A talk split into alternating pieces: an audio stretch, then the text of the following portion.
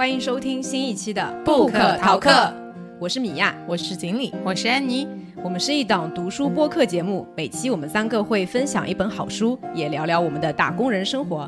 你可以在微信搜索“不可逃课 ”（Book Talk），关注公众号即可加入听友群和我们互动，一起读书，互相陪伴。也不要忘了在各大音频平台订阅我们，你也可以收藏单集或在评论区给我们留言哦。大家听到这期节目的时候，应该正好是九月一号开学的日子。不知道我们的听众朋友们当中有多少还在校园啊？那些已经离开校园的人，是不是又会怀念自己的学生生活呢？今天要聊的这本书描述里的学校，有人称这个学校是近代教育界的顶峰。这所学校仅存在了八年十一个月。但是有三四千名毕业生，而这三四千名毕业生中，就有一百七十四个两院院士和两位诺贝尔奖获得者。这所学校就是西南联大，全称是国立西南联合大学。所以，我们今天要聊的这本书就是汪曾祺先生的《我在西南联大的日子》。下面就来请安妮来介绍一下这本书里面具体讲的内容吧。这本书是汪曾祺先生回忆自己从一九三九年到一九四六年七年时间在昆明国立西南联合大学求学生活的散文集。书里面有写到了在西南联大发生的种种趣事，不仅是有学生之间的，还有许多关于大师级别的老师们的趣事。此外呢，他还写到了昆明的美食、茶馆，还有他生活过和去过的一些在云南的地方。其实当时的求学环境和生活条件是非常简陋恶劣的，毕竟谁读书的时候会三天两头要跑警报呢？汪曾祺先生他用非常质朴又生动的文字写下了回忆当中在西南联大学习和生活的点点滴滴，能感受到他对于当时的人事物以及那段时光的怀念。他在书里有写到：“我要不是读了西南联大，也许不会成为一个作家，至少不会成为一个像现在这样的作家。而且可能不只是汪曾祺先生。我前几天在看一个关于西南联大的纪录片的时候，我发现被采访到的那些从西南联大毕业的人们都觉得那一段时光和经历对他们的人生是有着非常重要的影响的。”那通过这本书，我们就会了解到西南联大这一所仅仅存在了八年多的传奇学校是什么样子的，以及西南联大的老师们和学子们他们的学习和生活的一个场景。好的，谢谢安妮。那我们接下来再请米娅帮大家介绍一下汪曾祺先生的生平。嗯，其实，在准备这期节目之前，我对汪曾祺的印象还停留在高邮的咸鸭蛋。你对那个真的印象非常深刻，毕竟是语文书上的那个课文嘛。那我们在之前的一期节目分享慢说丛书的。呃，那期节目里面我分享的跟美食有关的一篇文章，也是来自汪曾祺先生。说实话，我对他的了解可能就是固有印象就停留在一个写美食的作家。嗯，但是这次去网上查了一些资料，发现其实汪曾祺先生还是非常多才多艺的一个人吧。他除了写作以外，呃，画画也是挺好的，而且他还是一个剧作家。那么我下面就来介绍一下汪曾祺先生的一个生平。他是一九二零年正月十五元宵节那天出生的，是出生在江苏高邮的一个地主的家庭。那么其实他的家庭条件在当时来说应该还是不错的，呃，可惜就是三岁的时候他的母亲就去世了，在父亲和继母的悉心照顾下，其实汪曾祺的童年还总体来说是无忧无虑的一个状态。但是很快呢，日军侵略的铁蹄踏入南京，战火的硝烟肆意的弥漫开来。为了避难呢，他跟家人就来到了一个偏僻的小安里住了半年。那之后。为了不不耽误学业嘛，汪曾祺就带了一些书，经历了重重封锁，到了昆明。一九三九年夏，从上海经香港、越南到昆明，呃，汪曾祺先生以第一志愿考入了西南联大国文系，当了偶像沈从文的学生。那在西南联大的话，其实整个的管理是比较开放的，也不会对学生有很多的这种归属和要求。呃，汪曾祺就。开始了他浪荡散漫、白日睡觉旷课、晚上在图书馆通宵看杂书的一个自由自在的生活。嗯，这个其实我是在去查资料之前完全没有想到的。我以为他应该是一个好学生，但是网上找到的资料说他其实那个时候上课也很不认真，经常是旷课。呃，考试的话也是。就有一次期末考试的时候，他找了两个同学左右护法，就是考试的时候第一道题抄左边，第二道题抄右边，就这么轮流抄了一下，竟然还拿了一个高分。真的吗？对。上半学期是他自己考的，考了一个很低的分数。他为了两个平均分能够高一点达标，所以他第二学期就找了左右护法，一定要考出高分。我记得最终好像还比他的目标高出挺多的。然后他还有一门课是叫做西洋通史课，老师就要求大家提交一份马其顿的国家地图。汪曾祺交上去的那一份，老师的评语是：阁下之地图美术价值甚高，科学价值全无。所以其实就是。他喜欢看书、写小说、画画，呃，甚至在学校的话，他也唱戏，而且他唱的是青衣，这个是我之前真的完全不知道的。那他其实最擅长的还是在文学方面嘛。他的老师沈从文特别偏爱这个学生，像呃闻一多当时也是在西南联大任教嘛，也很喜欢这个学生。他的一篇课堂习作，沈从文给他打了一百二十分，满分才一百分，给他打了一百二十分。呃，他是一九三九年入学的，本来应该是在一九四三年的时候大学毕业的，但是呢，由于他没有参加必修课体育和大二的这个英语考试，就是这两门课就没有修嘛，所以就不能够毕业，留校去补修课程，就还延毕了。到了一九四四年的时候，补习课程合格，但是呢，当时执掌局势的这个政府征调了应届毕业生去充当美军翻译，否则就开除。那汪曾祺没有应征，所以他其实没有取得西南联大的一个毕业证书，只能算是肄业。就虽然说他是嗯西南联大应该也算是知名校友了吧，但是其实他没有正儿八经拿到过毕业证书，甚至还延延毕了啊。那在我刚才说的那个三四千人当中，并不，他不是其中一位啊。对他可能就也算是校友，但没有不算是正式拿到毕业证书的那种。就是我在看一个数据的时候说，西南联大的那个通过入学考试的人其实有八千多个人呢，嗯，但是真正拿到毕业证书的人其实就三千到四千个左右。嗯，当时可能也是时局比较动荡嘛，是的，所以也其实跟我们现在的上大学求学的环境肯定是完全不一样了。嗯。到了一九四五年的时候呢，汪曾祺就离开了西南联大，他到同学也是西南联大的同学开办的私立中国建设中学任教。学校先是在白马坡，后来又迁到观音寺，这两个是不是也都是在云南的地方？我没有具体查啊，当然是在这个学校去当老师了。那么在那里的话，他还认识了后来呃跟他结婚的妻子，他的妻子施松青也是在这个建设中学任教的，两个人就是在那段时间。呃，建立了关系。后面等到抗战结束以后呢，汪曾祺因为这个回家的路费没有着落，所以他就继继续的滞留在了昆明。呃，一直到后来，从一九四五年到一九四八年这个期间呢，他处于一个没有正式工作的状况，生活上其实也都是靠他的当时的女朋友，后来成为他的妻子的呃施宗清来接济。那么，在一九四八年的五月份的时候，经过他的老师沈从文的介绍，呃，介绍了汪曾祺。去午门的历史博物馆去当办事员，去保管仓库，为仓库里面的藏品去写这种说明的卡片。因为他当时没有其他正式的工作嘛，总要找点事情做，赚点生活费。然后在此期间，为什么就是他的女朋友可以接济他呢？一九四七年的时候，呃，施松青是去到了北大的西语系，呃，任助教的位置。他就任了北大教职以后呢，负责公共英语课。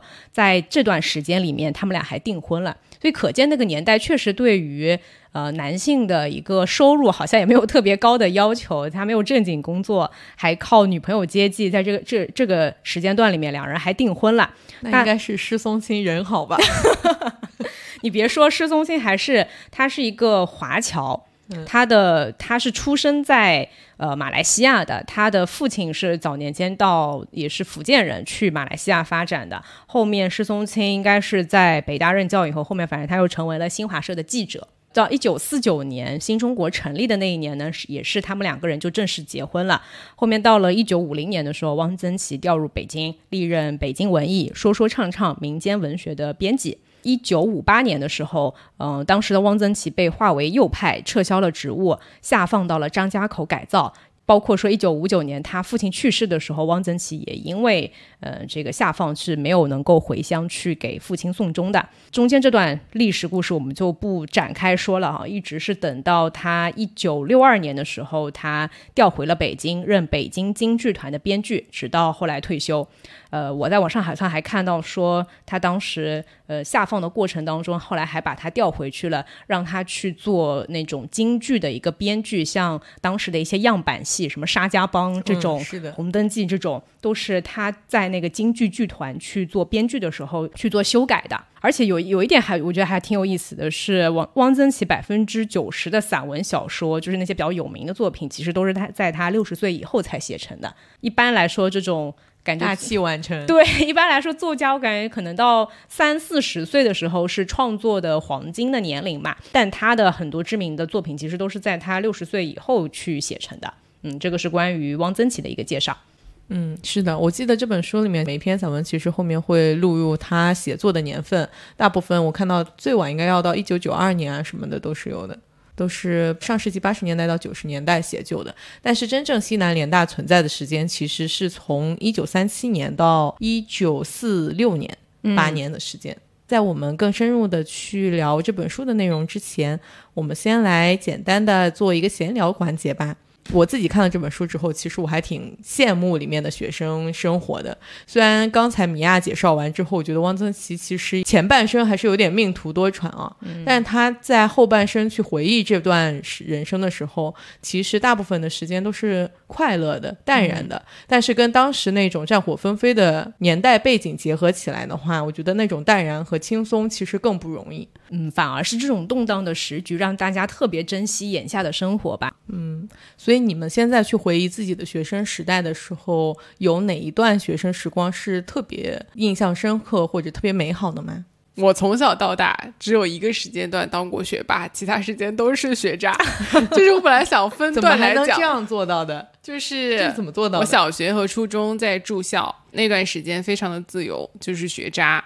属于班里那种拖欠作业、拖欠 n 天，到老师非常生气，让你站到教室最后一排，背面对着墙，不许听课的那种。我还记得印象很深刻，我的英语老师让我抄一百遍，就是他一开始可能罚十遍，后来一天一天垒上去，就垒到了一百多遍，抄不完的那个遍数。到高中就回到了父母身边学习，然后那个时候可能也是一些傲气，就奋发，然后当了三年的学霸。到了大学，我本来想继续当学霸，好好读书，考研究生。后来在大一的时候，他们让我学习高数 A，我是一个被高数 A 扳倒两次的年轻人。在两次挂科以后，我就决定我不考研了，我要开始我非常丰富的大学生活。嗯，我就加入了学生会和辩论队，这两个团体都让我的大学生活非常的丰富。准备辩论赛，打打辩论，还有参加学生会活动，什么十大歌手啊、毕业晚会啊，帮学长学姐们办各种活动啊。所以你还是十大歌手之一吧？我记得。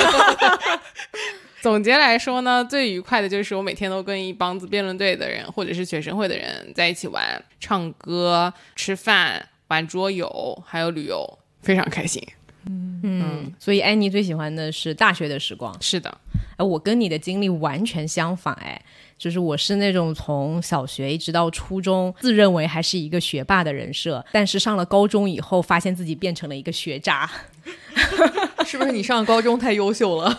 就是主要是高中的呃同学吧，都是人才济济。我记得非常的清楚，在高一的第一个学期，就期中考试结束了以后呢，我们就是开了一次家长会。非常清楚的记得期中考试，我在班里的排名是三十九名。一共多少个人？一共大概六十个不到吧，五十多个同学，我排三十九名。哇，那真的是感觉自己有史以来考的最差的一次，我都不好意思。让我爸来参加那个家长会了，我爸也没说什么，他还给我带了好吃的过来。我当时心里就觉得天呐，我真的就是太差了，感觉自己就特特别对不起父母，就那种好学生的心态。好想请教你爸妈怎么把孩子养成这样，就是自己就很想学习，自驱力从小开始超强。而且你知道吗？我我那个时候坐我背后的那个男生，我我们那时候晚自习有三节课，他每次都是在晚自习上课之前就把当天的作业全部都写完了。最最晚最晚不会超过第一节晚自习下课之前，他就已经完成了当天所有的作业。然后我们课代表呢是会在第二节晚自习下课的时候会把所有的作作业都收起来，所以他其实后面两两节课就是在看闲书，或者是看一下明天要上课的内容，跟他形成了鲜明的对比是。我是那个要到第二节晚自习下课还只能勉勉强强的完成作业的人，当时就觉得落差感特别的强，就是不是你们的落差只有四十五分钟，你没发现吗？这是多大的落差呀！他可能没有吃晚饭。没有没有，他就是做起来很快，这是吃晚饭的事吗？只有四十五分钟重要吗？对于我这种从来不写作业的人，真的很难理解。对我来说更不重要了。我想说，我们每一次我都是到晚自习结束没做完，我就上去睡觉了。好吗？作业都是第二天，就是老老师说，哎，我们开始对试卷吧，他就他说一个，我做一个。就老师在讲第一题，我在做第二题；老师在讲第二题，我在做第三题。所以其实对我来说，就是上高中是一个转折点，就对自己的去到了一个有更多优秀同学的一个学校吧，也发现了就是天外有天，人外有人，对吧？但是你没有摆烂哎，就是我就是那种在大学里面发现挂科了以后，发现嗯，我的数学就是比江苏小伙伴们差，我就摆了呀，我说不学了，没法摆烂。这个也是为什么我其实最怀念的是高中的时候，虽然高中呢，就是前面就是你们也听我描述了，周围的竞争是很激烈的，你在那样一个环境里面是不可能去摆烂的，班上几乎是没有同学摆烂的。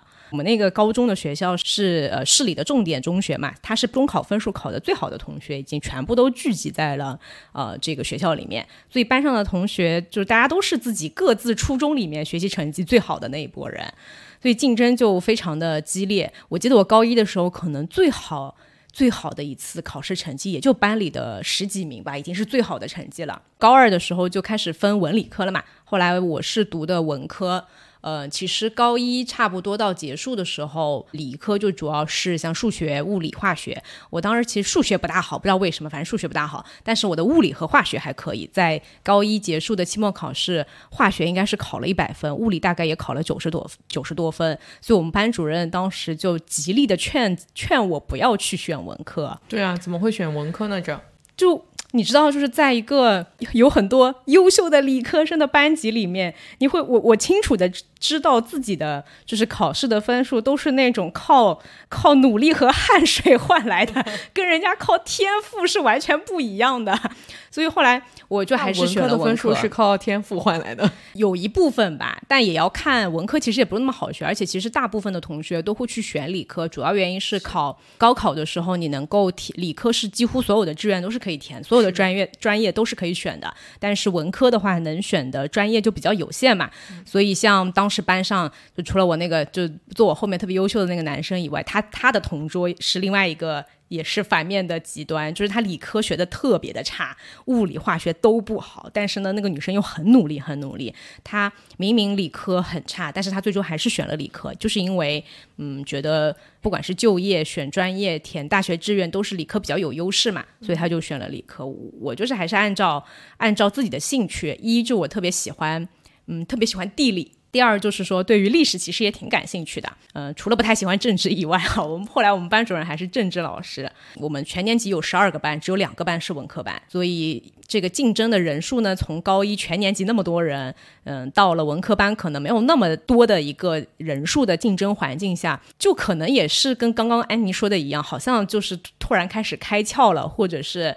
呃，找到了适合自己的领域，在文科班，哎，我的成绩就慢慢的上来了。后来到了高三的时候吧，我觉得其实整个高中生活，高三那一年是我最最最怀念的，可能跟很多人不太一样。大家想到高中的生活，觉得哇，太黑暗了，高考很辛苦，各种，尤其高三嘛，学习压力应该是最大的时候。但是我如果让我回想起来。高中生活里面最幸福的就是高三的时候，因为那段时间就会觉得生活特别的单纯，所有的人，你周围所有的环境都是很单纯的，大家只为了一件事情啊。虽然这个目标也没有像我们今天介绍的这本书里面西南联大的啊同学一样，他们是真的去追求自己的喜欢的事情，就是学校的氛围，大学嘛，也更加的自由一点。但是在高中的那种情况下。嗯，每个人都在为了自己的将来，为了自己的高考去努力。我觉得那个氛围是我特别怀念的，就不用想太多，反正你就只有一件事情，把这个高考这件事情奔着这个清晰的目标，每天努力学习就好了。我那个时候，嗯，也是人生知识的巅峰和这个记忆力的巅峰，自此之后就一路下滑。这个谁不是呢？高三的时候是我知道人世间事情最多的时候。对对对，然后那时候记忆力也好，就是整个学习状态效率都特别的好。我记得那会儿我们应该呃晚自习下课到睡觉差不多也是九点九点半了，每天可能十点钟睡觉。呃，有时候还不算你在宿舍，可能还要额外再赶一下作业啊之类的东西。差不多平均每天十点钟睡觉，第二天早上可能五点半我就起床了。中午我们除了夏天的时候会有午休嘛，但平常可能就趴在桌上稍微趴个呃半小时。因为我有的时候我基本上一般就睡个十五分钟，有的时候我在眼保健操的时候会是我睡觉的时候。我们听过了，听过了，听过了，让人嫉妒的事是的。就是哇，真是觉得太怀念那个时候自己的这种身体素质和记忆力和各方面都都是一个，我现在想起来挺怀念的一个时候吧。我听说现在挺多人会选择考研，也是因为很怀念高三的那段时间，就你不用想别的，对，嗯。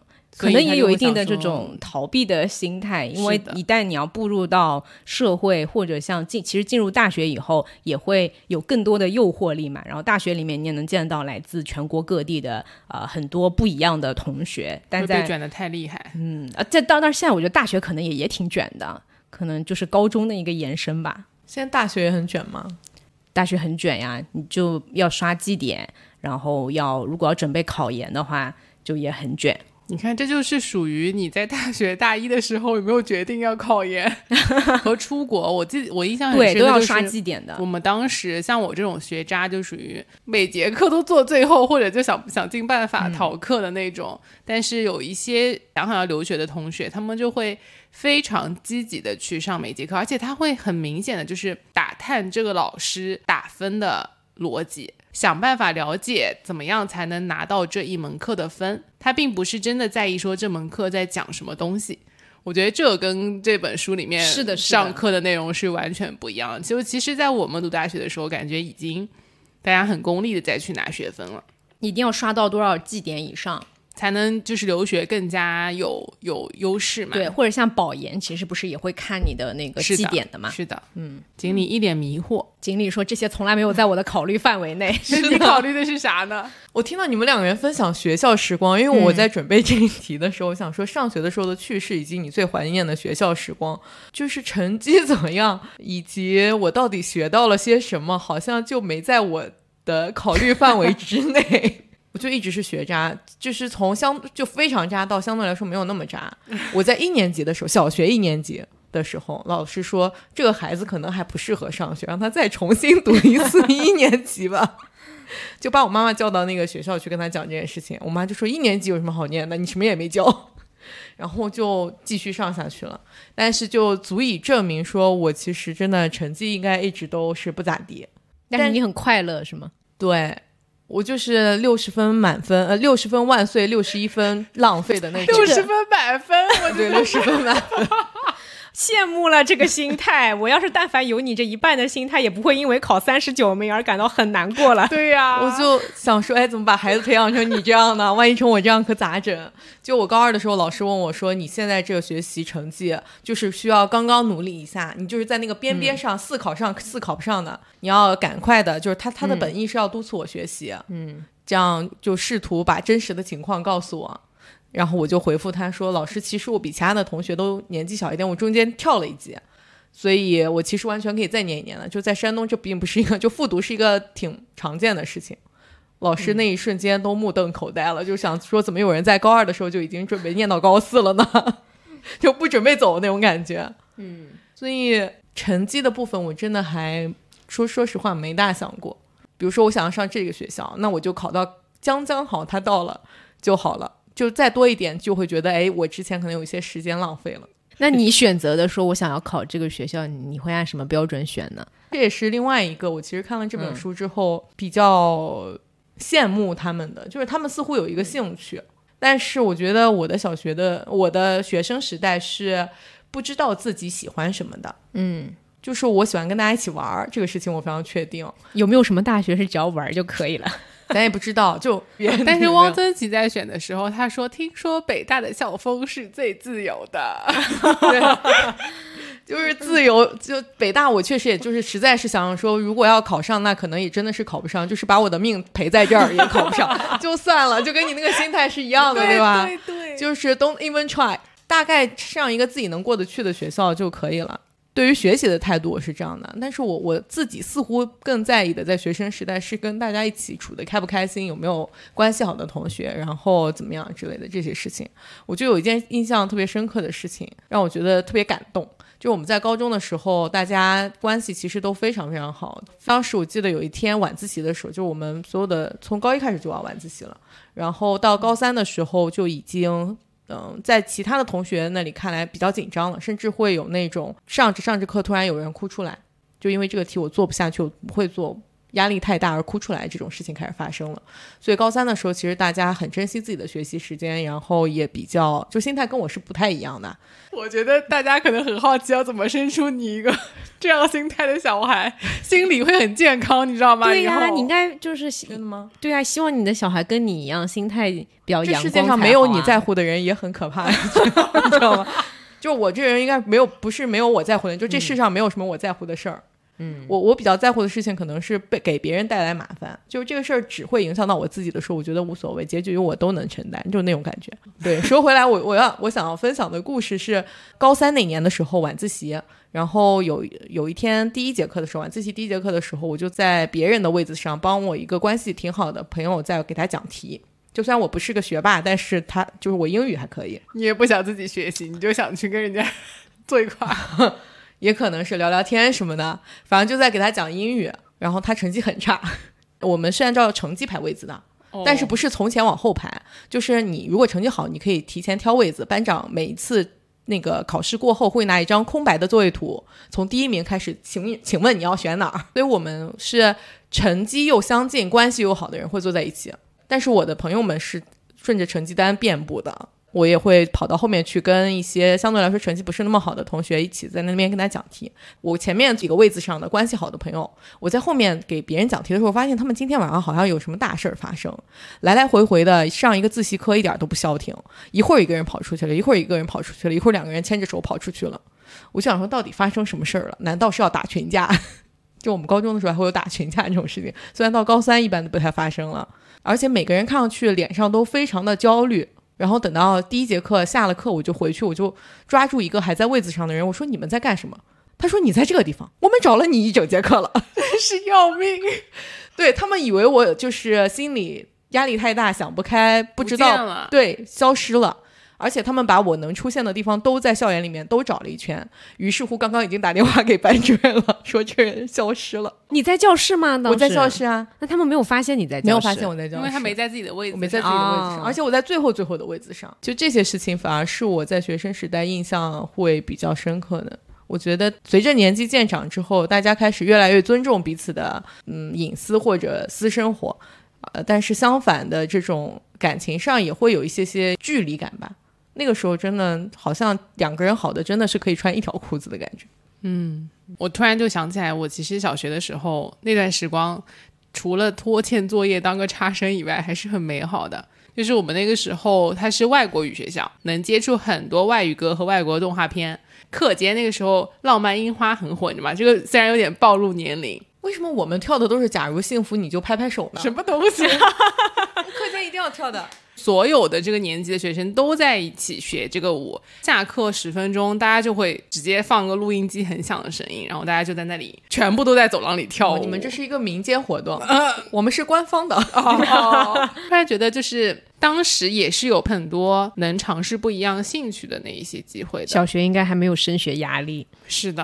然后我就想到了，其实西南联大这所学校，除了它的这个学习环境和条件过于的恶劣以外，我觉得他们非常的自由，特别是我在看沈从文他教课啊，还有他跟学生的这种关系的时候，就是我想怎么样教书我就怎么样教书，然后学生就是我想学什么我就能学什么，当中有一些爱国的为国家培养人才那种非常宏大的这种作用在里面。是的，他们好像到了西南联大之后，又创立了挺多的学系。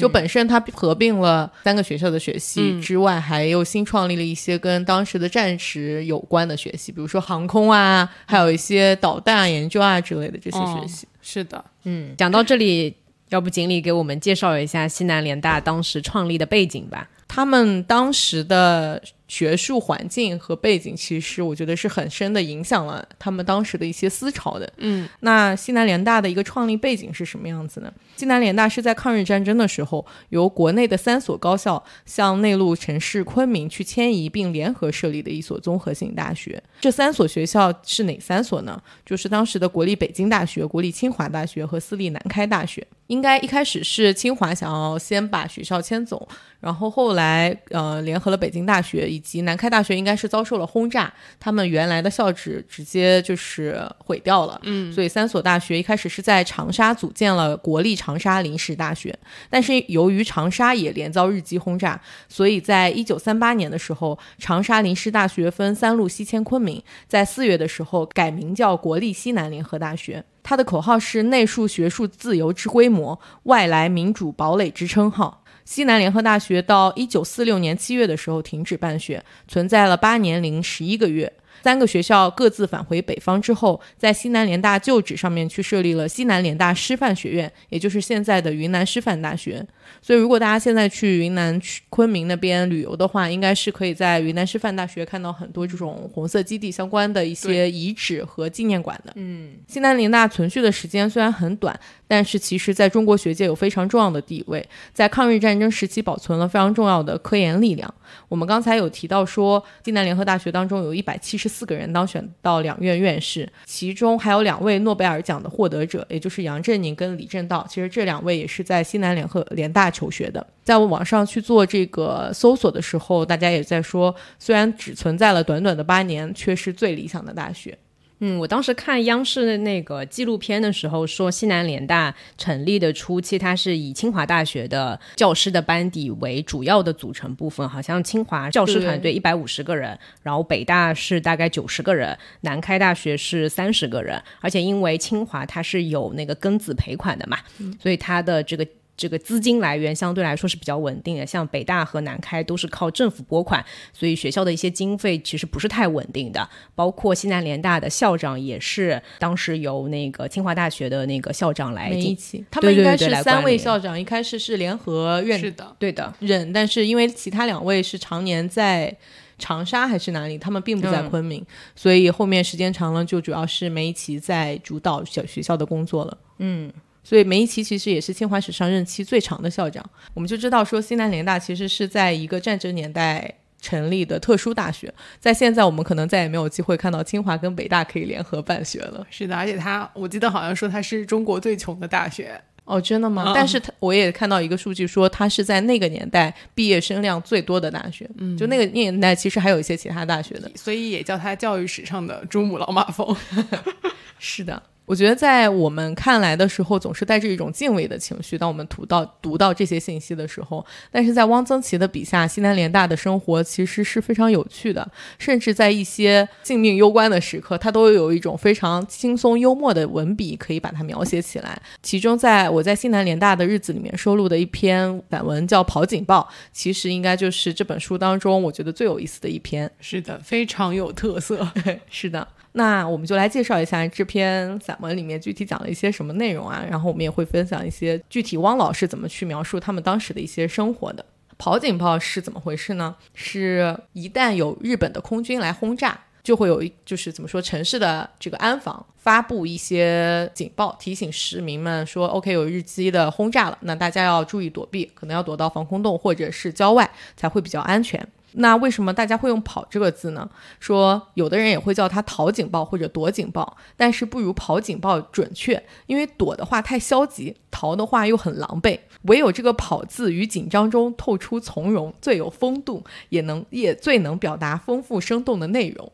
就我觉得汪老真的是很很有趣，就是飞机都要过来丢炸弹了，你还在乎你的用词准不准确，是不是从容？跑警报其实是有流程的，先是会发一个预警警报，在那个比较高的一个地理位置上，那个政府会挂出红球，大家就知道说哦，日军的敌机已经出发了，但是未必会飞到说昆明来，接着才会到空袭警报，两长一短。直到空袭警报的时候，联大的师生才会开始跑警报。如果只是有预警警报的话，大家都是正常上课的。等到汽笛拉了紧急警报，就是连续的短音了，才能肯定说是朝昆明来的。空袭警报和紧急警报之间，有时候也要间隔很长的时间。是的。然后跑警报大多都没有一个准的地点，基本上就是漫山遍野。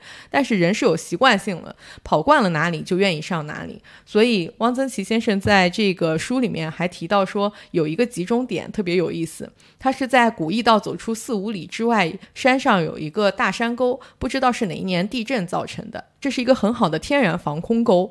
日本飞机如果若是投弹的话，只要不是直接命中掉在沟里，即便是在沟顶上爆炸，弹片也不易崩进来。机枪扫射这也不要紧，沟的两壁都是死角。这条沟可以容数百人。有人常到这里，就利用闲空，在沟壁上修了一些私人专用的防空洞，大小不等，形式不一。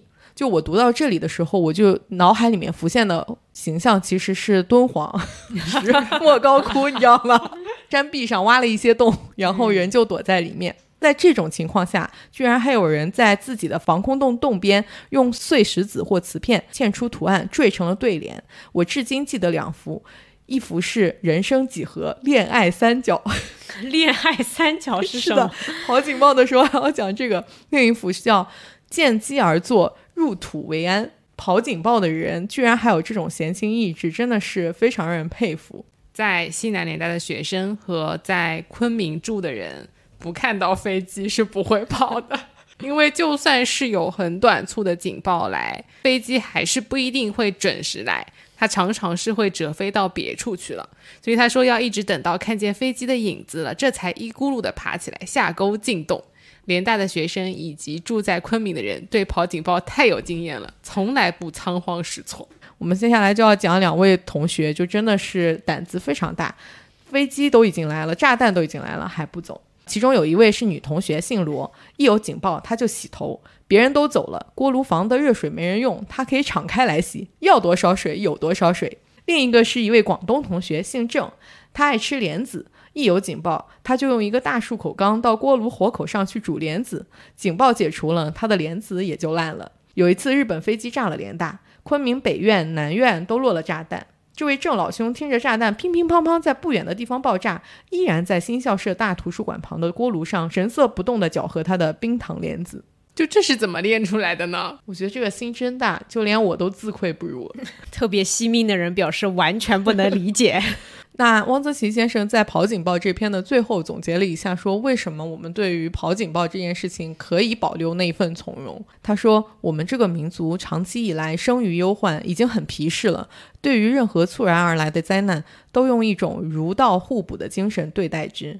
这种如道互补的真髓即不在乎。这种不在乎的精神是永远征不服的。”下面我们来请米娅分享一下她想要分享的那一张地质系的同学们。哦，我之所以选择这一章分享呢，是因为，嗯，我其实特别喜欢地理这个学科，就高中的时候就很喜欢地理，所以才选的文科嘛。我曾经确实也想过说，以后哎有没有什么工作是跟。这个地理这个学科是有关系的呢。这本书里面，它有一章就是写了地质系的同学嘛，虽然没有展开写说地质系的同学具体是做什么工作的，但是汪曾祺在这一篇的短短文里面描写了西南联大不同的系的学生他们的特点。就比如说，他说中文系的不衫不履，意思是衣服穿的也不是很正常，然后可能有的时候还不穿不穿鞋子，带点名士气。呃，工学院的同学夹着画板钉字尺一。个个全像候补工程师，从法律系二三年级的学生身上已经可以看出一位名律师或者大法官的影子。商学系的同学很实际，他们不爱幻想，从举止动作谈吐上大体可以勾画出我们的同学可能经历的人生道路。地质系的学生身上共同的特点是比较显著的，所以呢，我是看了他前面那个描述，觉得，哎，那到底如果是真的学这个地理的学科，而且是在大学里面学，这些学生是有什么样的特点呢？首先，他们的身体都很好，学地质的没有好身体是不行的。哎，我看到了第一条，就庆幸当时没有选这一条，因为可能凭我这个身体素质，将来也找不到什么好的工作。呃，说学校对于地质系的考生的体检要求特别严格。搞地质的不能只在实验室里面搞，大部分是要去从事野外工作，走长路、登高山，还要背很重的矿石，经常是要风餐露宿，呃，生活条件很艰苦，身体差一点是吃不消的。他没写到底地质系的呃男女比例是怎么样的，但反正不管男同学还是女同学，身体素质都很过硬，大多数都是运动员，打篮球、排球什么的，也都是学校这种这种球队的代表。第二点很重要啊，他们的价值观念是很清楚的，他们对自己所选择的学业和事业的道路是肯定，他们没有彷徨、犹豫、困惑，从一开头就有一种奉献的精神。呃，因为学地质是不可能升官发财的，他们充分认识到他们的工作对于。国家的意义，一般来说，他们的祖国意识比别的系的同学更强烈、更实在。然后就讲到他们第三个特点，呃，地质系的同学都很用功啊，学地质理科的底子，数学、物理、化学都要比较好。看到这里，我就想，哎，地理它不是一个文科的 文科的专业吗？原来它还要。他还要理科，其实也要比较好，尤其是你如果去探查那种矿产的话，可能像化学、物理这些都要懂一点嘛。此外呢，除了这个理科功底比较好以外，他们对于一般的文化，包括文学艺术，也有广泛的兴趣。所以这个是我在读这本书的时候，经常能够。感觉到当时在学校里面的老师也好，同学也好，大家就不是那种我学这个专业，我只知道这个专业的知识。包括像汪曾祺本人也是，虽然他是中文系的，但也不妨碍他喜欢画画，对吧？去唱京剧什么的，就每个人都在做自己喜欢做的事情，多才多艺，对很多事情都有好奇心。对这个好奇心非常的非常的重要。那他们在专业方面其实呃也是做了很很大的成绩啊。地质系的同学在校期间，他们就出过一本厚厚的云南矿产调查，就是西南联大地质系的师生合作去出了这样的一本一本书。结尾的时候，汪曾祺先生还特别写了一句说：“中国的知识分子是多好的知识分子啊！”我觉得这篇文章我看下来就。嗯，这只是当时西南联大可能很多学生的一个缩影吧。就是大家第一就是真的是有好奇心，在追寻自己喜欢的东西，然后对于知识是非常的、非常的渴求的。他们当时那个办学条件应该很差，单纯的去做自己喜欢做的事情，然后同时也是在怀揣着一个不管是啊为国家、为民族的这种理想。我觉得这真的挺挺让人敬佩的。他们的那个虽然外部条件非常的艰苦啊，有战争，物质条件其实是挺差的，但是不妨碍他们在精神上依然有自己的追求。所以我不知道你们在选专业的时候，至少我自己当时在选文理科的时候，我还是按照兴趣在选嘛。但是可能这一点在今天的这个时候，对于很多的年轻人来讲，是一个非常奢侈的一个选项，或者大家可能。真的能有多少人去追求自己喜欢的兴趣作为自己的大学的专业？可能很少了。我小的时候，我妈会问说：“你的兴趣是什么？”但是我真的不知如何回答。我真的不知道自己的兴趣是什么。嗯，我觉得一直到很一直到大概三十岁之前吧，我没有真正的明白说，就是学习好奇跟兴趣之间的关系是什么。就你要学的东西，跟你有兴趣去做的事情。以及你的好奇心怎么去平衡？嗯，就举个例子来说，比如说好奇的话，我对很多事情都好奇。但凡我没有学过的知识，我都会想要去了解一下。但是有可能我的能力不足，有些事情我确实学不会。我觉得好奇心不等于兴趣，好奇心是你接触一个事情的门槛。你对它有好奇，你才会去真正的接触它。然后你的兴趣是在于你接触了它之后，发现你有可能能擅长它，你发现你走这条路特别顺。它才能跟你的这种正反馈结合起来变成一个兴趣。但是我觉得在二十岁之前选大上大学选专业之前，我们都至少我觉得我都没有给被给到一个这样的契机，说我可以对我引起我好奇心的事情，我有那个时间和精力在这个上面继续去探索，被允许有那个可能性，或者是被允许说我去进行一些自己主导的探索和学习。我们的学习都是老师教要教什么，我我学什么，从来没有说我想学什么，所以我就去找老师教我什么。嗯，所以也许有一些事情是我喜欢的，但是那个被动学习的状态和过程，其实扼杀了我的兴趣，或者是说让我的兴趣与否变得不重要。所以每当我被问起来说你的兴趣是什么，你或者你喜欢什么的时候，我真的不知道如何回答。就不是说没给你机会，给你机会你也不知道怎么选择。从小开始一直到高中，你学的就是这么几门课程。是但是你的大学专业是有非常多的，是的，是的，有这么多专业，你都不知道大这些大学专业以后会学。比如说，我就不知道人力资源管理要学高数 A，对不对？那我也是没想到你要学高数 A。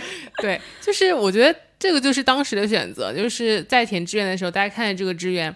并不知道说你的兴趣到底是哪一个，就像你讲的，它整整个这个选项变得巨大，你也不知道这个专业背后你要去学习什么样的课程，是的，所以其实这个很难根据自己的兴趣选。我当时其实最理想的是考古学呢，我也有朋友说曾经想学考古学，对，但其实我根本就现在学的是艺术管理。对呀，我根本就不知道考古学到底要学什么东西，需要具备什么样的知识。比如说历史特别差，可能我就不适合考古学，对不对？身体特别不好，我当时想选一个除了这个地理以外，我还想选心理学专业的，但可惜心理学是理科才能报的专业。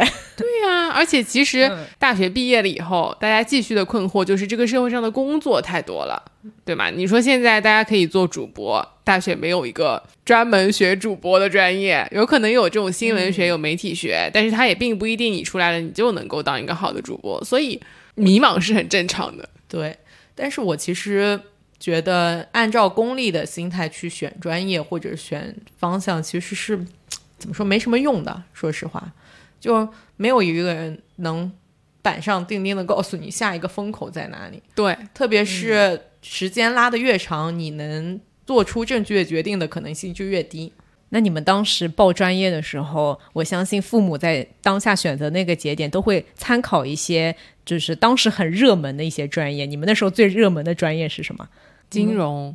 我都没有什么，我都我觉得我妈可能都没有那个 能力判断什么是热门的。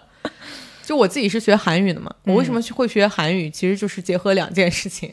第一就是我的英语成绩很好，嗯就是我妈觉得，哎，这个孩子可能学语言有点天赋，嗯，而且我能报考的那个学校就是范围很狭窄，我只能在那个学院里面选。那个学院里面一共就五个专业，啊，然后其他的听上去都很浮夸，嗯，比如说，国际经济与贸易。对啊，这不就应该是当时这个就是当时这是很当时对，当时应该也是那种经管类的会比较对火，是的，还有计算机，嗯还有会计。嗯其实就是你学校一旦被框死了之后，再专业往下再根据，就是你你你发现不断的连线之后，你最后能去到的方向其实没几个，它不是说你能做选择的。是的，是的，我当时就是因为文科生能选的专业很有限，就是填到后面实在是填不出来了，该选什么专业呢？对，我们刚刚请米娅帮我们分享了地质系的同学们，我们看到了西南联大的同学们的可爱的一面。接下来我们就来分享一下老师们的可爱的一面。在西南联大有非常多知名的教授，我相信每一个人但凡能有生之年上过一次他们的课，都会觉得哦三生有幸。每天都在上大师课，他们 是的，比如说中文系的教授，他们有沈从文、闻一多；数学系的教授是华罗庚。哇，太牛了！是的，所以我们接下来就来分享一下教授们的一些事迹，在汪曾祺先生的记忆中的西南联大的教授们。先来请安妮帮大家分享一下沈从文教授。嗯就必须第一个介绍，毕竟是他的老师，而且他填志愿就是因为沈从文。偶像。是的，他说他在填志愿的时候提笔写下西南联大中国文学系，是和读了沈从文小说选有关系的。他是说，许多学生报考西南联大都是慕名而来，这里有朱自清、闻一多、沈从文，其他的教授是入学后才知道的，就是 这样就不太尊重了呢。顺带便知道了一下其他的大师们。沈先生在联大开过三门课，个体文习作是一门必修课。他这个后面会我会介绍他到底是干嘛的。然后还有一门是创作实习和中国小说史，这两门呢都是选修课，汪曾祺都选了。因此，一九四一年、一九四二年和一九四三年，他都上了沈先生的课。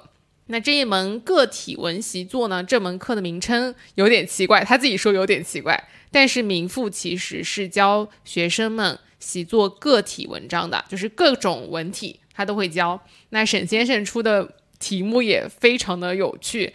他说：“我记得沈先生在我的上一班，就是应该是上一届的意思，曾出过我们小庭院有什么这样的题目，要求学生写景物兼及人事。”有非常多的同学们就是写出了非常亲历的散文。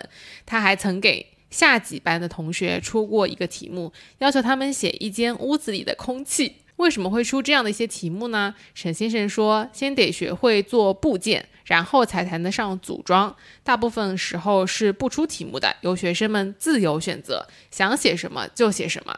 然后他讲到他的一个讲课风格。他说：“沈先生真不大会讲课。”他说：“沈先生不长于讲课，而善于谈天。”是。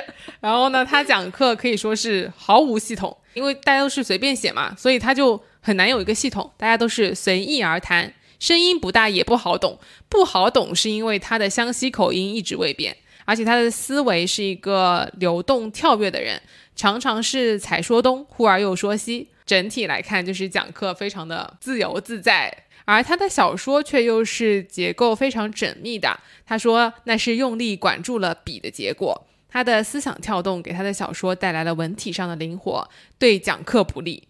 他讲的都是自己在刻苦的实践当中摸索出来的一些经验之谈，没有一句从书本上抄来的话。这些经验之谈，如果理解了，是会终身受益的。比如说，他常讲的一句话是要贴到人物来写，这句话是什么意思呢？你可以做各种深浅不同的理解，就是需要学生自己来解读啊。他的解读是什么呢？就是，啊，他说我的理解是，作者对于所写的人物不能用俯视或旁观的态度，作者要和人物很亲近，作者的思想感情，作者的心要和人物贴得很紧。和人物一同哀乐，一同感觉周围的一切。沈先生很喜欢用“感觉”这个词，他老师要教学生训练自己的感觉。什么时候你捉不住了人物，和人物离得远了，你就只好写一些似是而非的空话。对学生的文章也是改的，但是改的不多，评语却写得很长，有时会比本文还长，相当于写了一篇巨长的读后感，比本文还要再长。嗯，除了评语的话，他还会给学生根据他写的这个作品来推荐他自己的或者是别人的中国的或者是外国的文章，同类型的文章推荐给学生去读。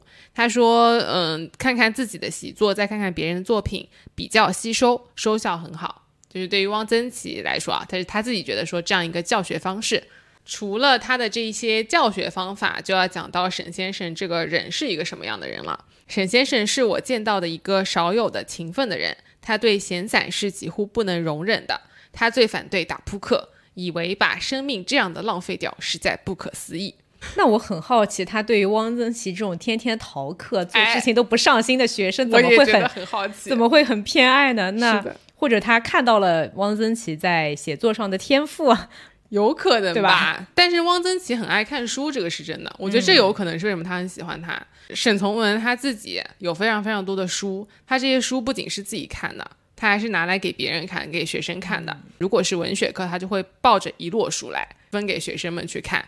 闻一多先生上课的那一篇里面有一句话，可能能回答米娅刚才的问题，就是明明是跟你很不一样的学生，你为什么还喜欢他？嗯，他说西南联大许多教授对学生鉴别的标准是不怕新、不怕怪，而不上平庸，就是不崇尚平庸。嗯，不喜欢人云亦云，只抄书无创建，有个性的学生。是的，嗯。另外就是他知识面非常的广，每天都在看书。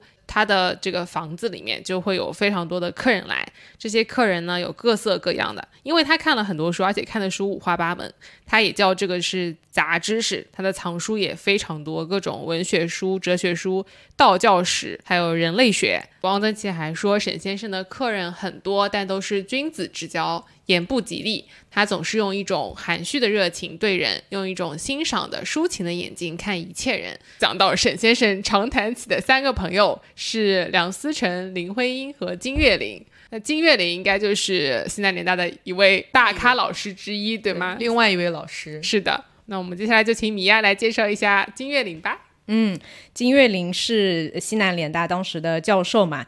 汪曾祺在这个书里面是怎么形容他？他应该是金岳霖是汪曾祺当时在上学的时候的老师，说金岳霖是一个通人情、有学问的妙人，也是一个怪人。他是我的老师，大学一年级时教逻辑，这是文法学院的共同必修课。教室很大，学生很多。他的眼睛有病，有一个时期戴的眼镜，一边是黑的，另另一边是白的。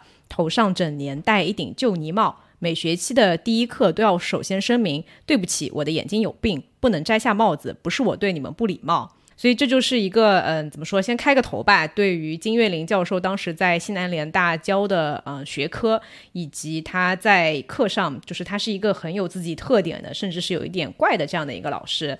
那么我们可以先介绍一下，说他金岳霖的几个特点啊。首先，他也是。既然能成为一个牛人啊，成为一个这么有名的教授，在学术上的成就也很高。他呢，从小就是一个天才，也是记忆力是可以到过目不忘的这种程度。不仅是个天才，还是个努力的天才。就他小的时候，有一天晚上，他的姐姐不经意间听到金岳霖在睡觉的时候说梦话，似乎是在背课文。于是他姐姐好奇之下就拿起了他的课文，对照着仔细听下来，发现他弟弟背的是四书，而且跟课本上一字不差。所以这个在梦中背四书的故事就在他们乡间传开了。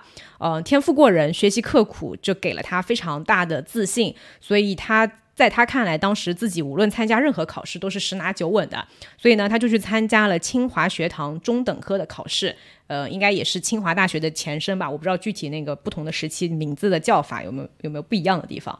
但是这个努力的天才，其实他不是一次就考进了清华的，他第一次考试的时候落榜了，第二年考试他又去考了清华，才呃最终入学的。这是努力的天才第一个标签。第二个标签呢，也是一个非常耿直的，就不给领导面子的耿直小伙。就他去了清华上学以后呢，他是出生在湖南长沙嘛，所以他刚去北京上学的时候，学校的那个饭菜口味他很不习惯。然后有一次有外国友人来来学校参观，他遇到金岳霖，就问他说：“你们学学校的食堂的饭菜好吃吗？”就一般的学生遇到这种情况，估计都是呃礼貌性的回答说：“啊，还可以呀，或者怎么怎么样。”但是这个耿直小伙呢，丝毫没有给学校任何的面子，张口就说。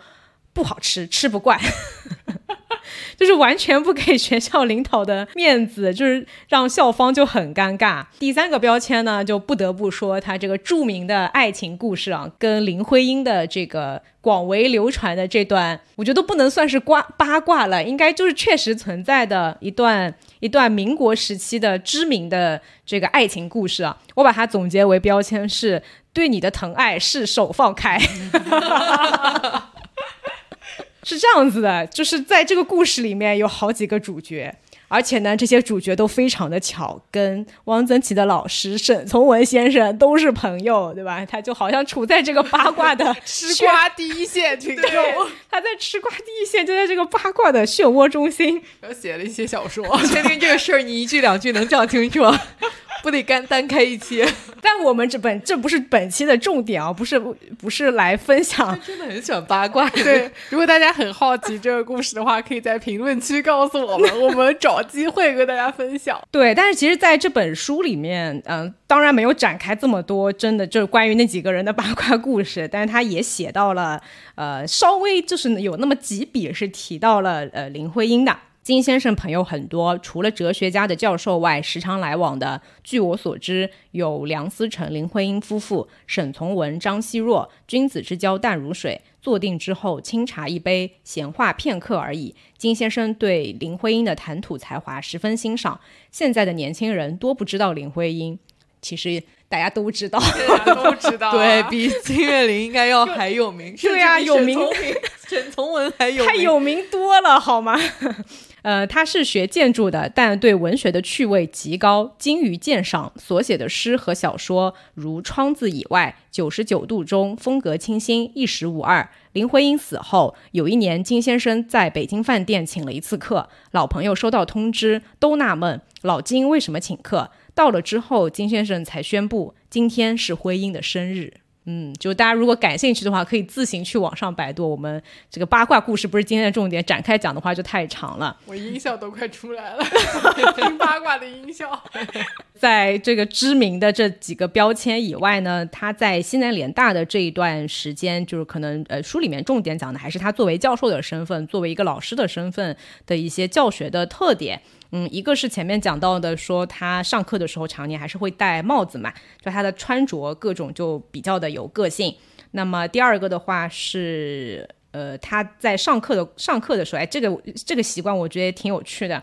说那时候西南联大是没有点名册的，所以金先生上课的时候点名呢，他一般就说，嗯，今天穿红毛衣的女同学回答问题。于是所有穿红衣服的女同学就都有点紧张，又有点兴奋。然后金先生他虽然是教逻辑的，但是他的涉猎范围非常的广泛。他除了研究嗯哲学以外呢，他还看了很多的小说，就是逻辑、哲学这些，他好像是在不同研不同时间段的学术上的研究的一些重点。那么他还看了很多的小说，从普鲁斯特到福尔摩斯都看。听说他很爱看。平江不消声的江湖奇侠传，就是是一个在学术上面成就很高的一个教授，他还开了一门选修课叫符号逻辑学。呃，汪曾祺应该也是去上了，说对他来说简直是天书。选选这门课的人非常少，教室里只有几个人。学生里最突出的是王浩。金先生讲着讲着，有时有时会停下来问王浩：“你以为如何？”这个就很像。